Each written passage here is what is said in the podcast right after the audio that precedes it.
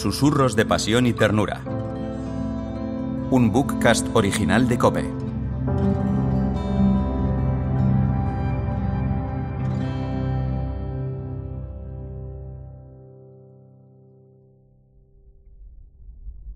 Octavo susurro. Haced esto en memoria mía.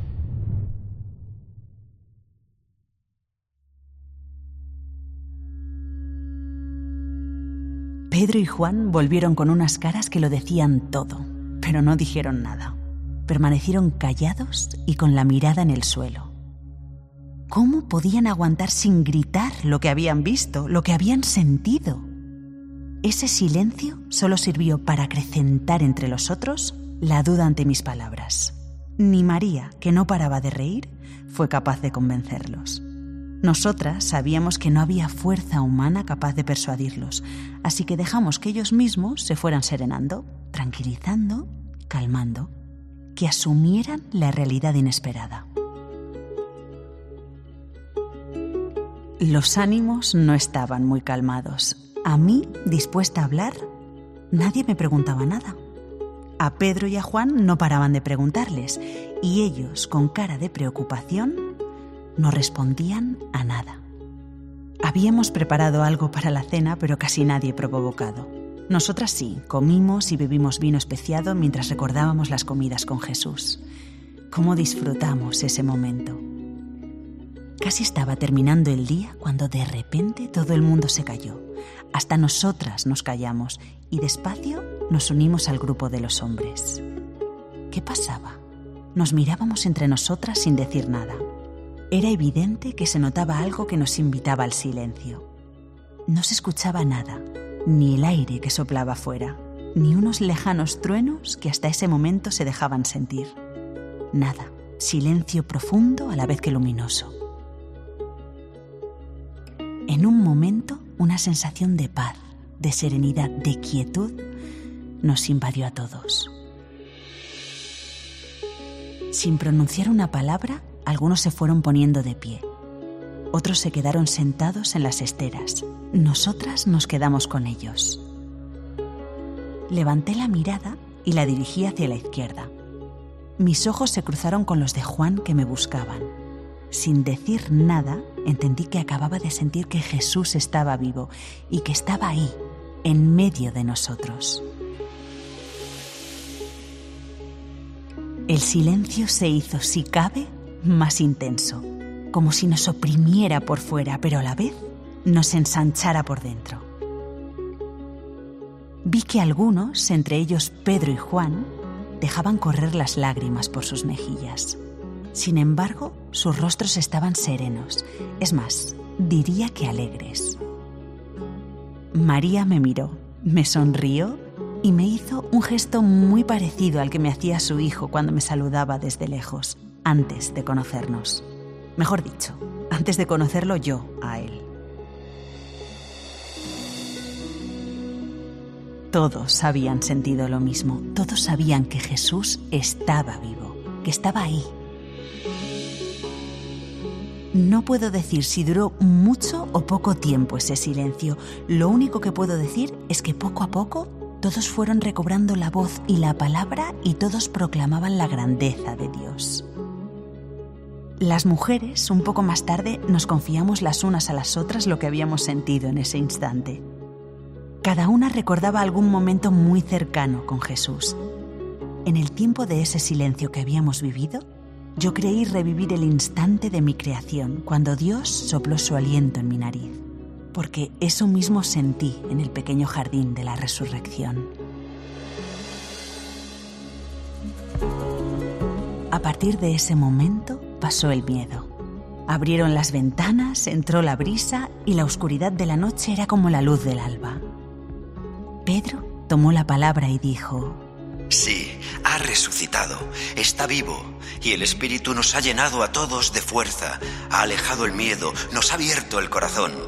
Sabemos que Jesús estará con nosotros siempre. Ha llegado el momento de salir, de anunciar su mensaje, de ser fieles a lo aprendido.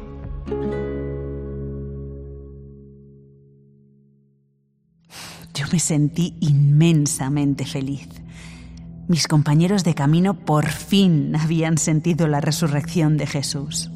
Ahora, todos juntos podríamos hacer realidad lo que tantas veces nos había dicho y explicado sobre el reino de Dios, ese Jesús que sabemos vivo. Se habían situado en un espacio de la sala y estaban hablando de cómo empezar a llevar a cabo la misión que Jesús nos había encomendado. Me acerqué a ellos y me fui a sentar a su lado cuando de pronto todos callaron y me miraron extrañados. Varios de ellos a la vez me preguntaron qué hacía ahí y me dijeron que ese no era mi lugar. Extrañada, les dije que como estaban hablando de cómo empezar la misión que Jesús nos había encomendado, no, no, dijeron con toda naturalidad, eso no es para ti, eso es solo para nosotros. Tú eres una mujer. No podía creer lo que estaba viendo y escuchando. ¿Por ser mujer no me admitís para cumplir el mandato de Jesús? ¿No hemos compartido las mismas enseñanzas? ¿No hemos hablado todos con Él? Algunos de vosotros fuisteis testigos de cómo me llamó por mi nombre, igual que a vosotros. ¿Pero qué os pasa? He seguido a Jesús, como vosotros, desde antes de Galilea. He sido la primera en sentir su resurrección y he sido enviada por mandato directo de Jesús a comunicaros que estaba vivo, aunque no me habéis creído.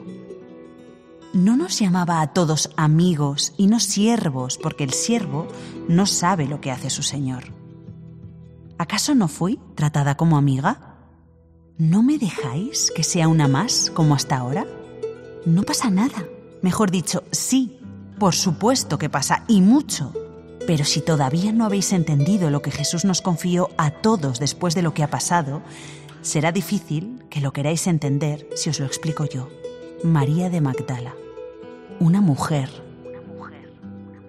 Solo os diré que todo en nuestra vida tiene sentido, que todo final es el principio de algo nuevo que en su momento no acabamos de entender. En vuestro caso, mis compañeros de camino, es que no lo queréis entender. O peor todavía, que os queréis apropiar de su mensaje como si fuera solo para vosotros. ¿Ni siquiera habéis entendido lo que celebramos en la fiesta de la Pascua? En la última, en la de hace pocos días, justo antes de que mataran a Jesús. Pues bien, ¿hablamos de aquella noche? Vamos a hablar. Me miraban sin decir nada. Algunos entre ellos cruzaban miradas asombradas. Todos estábamos con Jesús y todos celebramos con Él la Pascua, continué diciendo. A todos nos lavó los pies y a todos nos extrañó que lo hiciera. Lo que Jesús hizo fue dejarnos en ese gesto de lavarnos los pies lo que había sido su vida, lo mismo que al partir el pan y compartir el vino. Y todos los que estábamos allí fuimos testigos y escuchamos lo mismo. Haced esto en memoria mía. Jesús no dijo, haced esto solo vosotros, varones, en memoria mía. Todos asistimos a ese momento. Callasteis entonces. ¿Por qué reaccionáis así ahora? ¿Os creéis perfectos por ser hombres? Pues os recuerdo que Jesús no buscó a ningún perfecto para que lo siguiera. ¿Tanto os pesa mi realidad de mujer? Jesús nos trató con respeto, admitiéndonos en su pequeña comunidad. Qué lástima que sigáis sin entender nada. No tengáis miedo. No haré nada que os cause escándalo. Dejaré que crezcáis en la fe que nos enseñó Jesús. Supongo que cada uno lo hará a su paso, a su ritmo, Deseo que vuestro paso y vuestro ritmo se llegue a compasar con el de Jesús en algún momento. Os lo repito, no tengáis miedo. No me meteré en vuestro camino, no os crearé problemas. Me iré lejos, pero no me callaré. Él me dio voz y palabra y no puedo ni quiero desobedecer su mandato de amor. Habrá personas que aceptarán acogerán y respetarán el mensaje de Jesús, aunque llegue por boca de una mujer. Ahí estará mi lugar y mi hogar. Haré lo mismo que hizo Él. Tocaré a los mismos que Él tocó, amaré a los mismos que Él amó. Repetiré sus palabras y sus gestos porque no necesito vuestro permiso para hacerlo. Mi amado es para mí y yo soy para mi amado, y la mejor forma de vivir cada día y cada instante esa pasión que ahora es ternura es hacer también yo lo mismo que Él hizo. Se quedaron callados. No levantaban la vista del suelo tampoco cambiaron de opinión. Solo Juan me miró de soslayo y me hizo concebir alguna esperanza, pero no sé. Es tan joven todavía y está rodeado de mentes y corazones tan cerrados.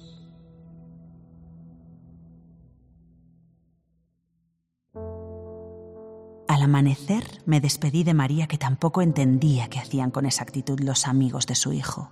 Nos fundimos en un abrazo tan largo como intenso. También me despedí de las otras mujeres. Salí y me dirigí a mi casa, en Magdala.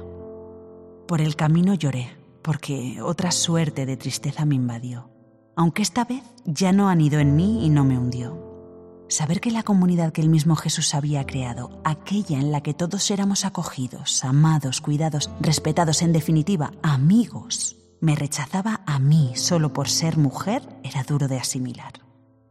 Un rechazo así no anula, aunque deja huella.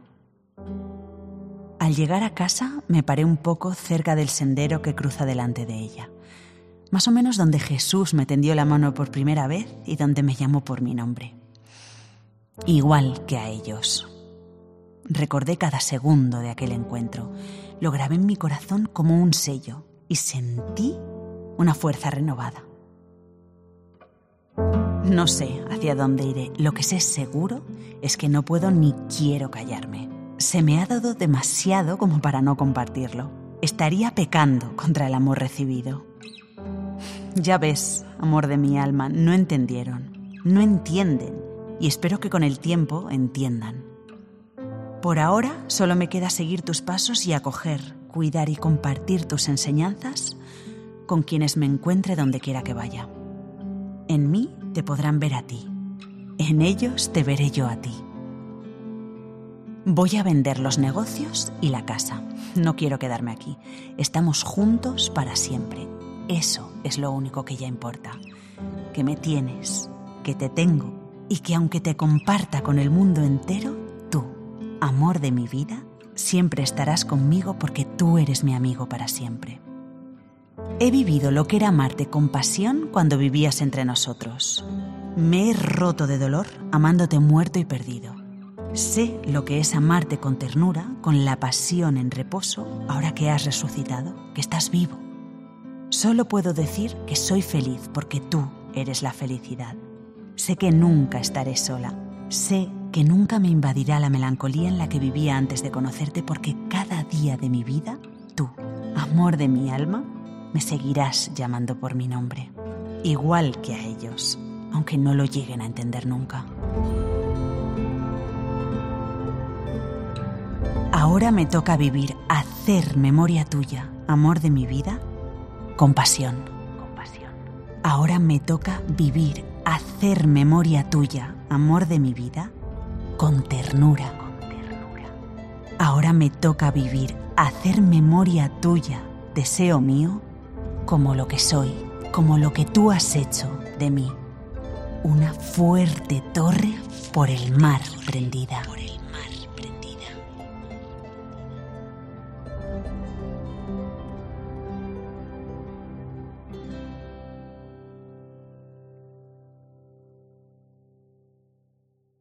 Susurros de Pasión y Ternura es un bookcast original de Cope.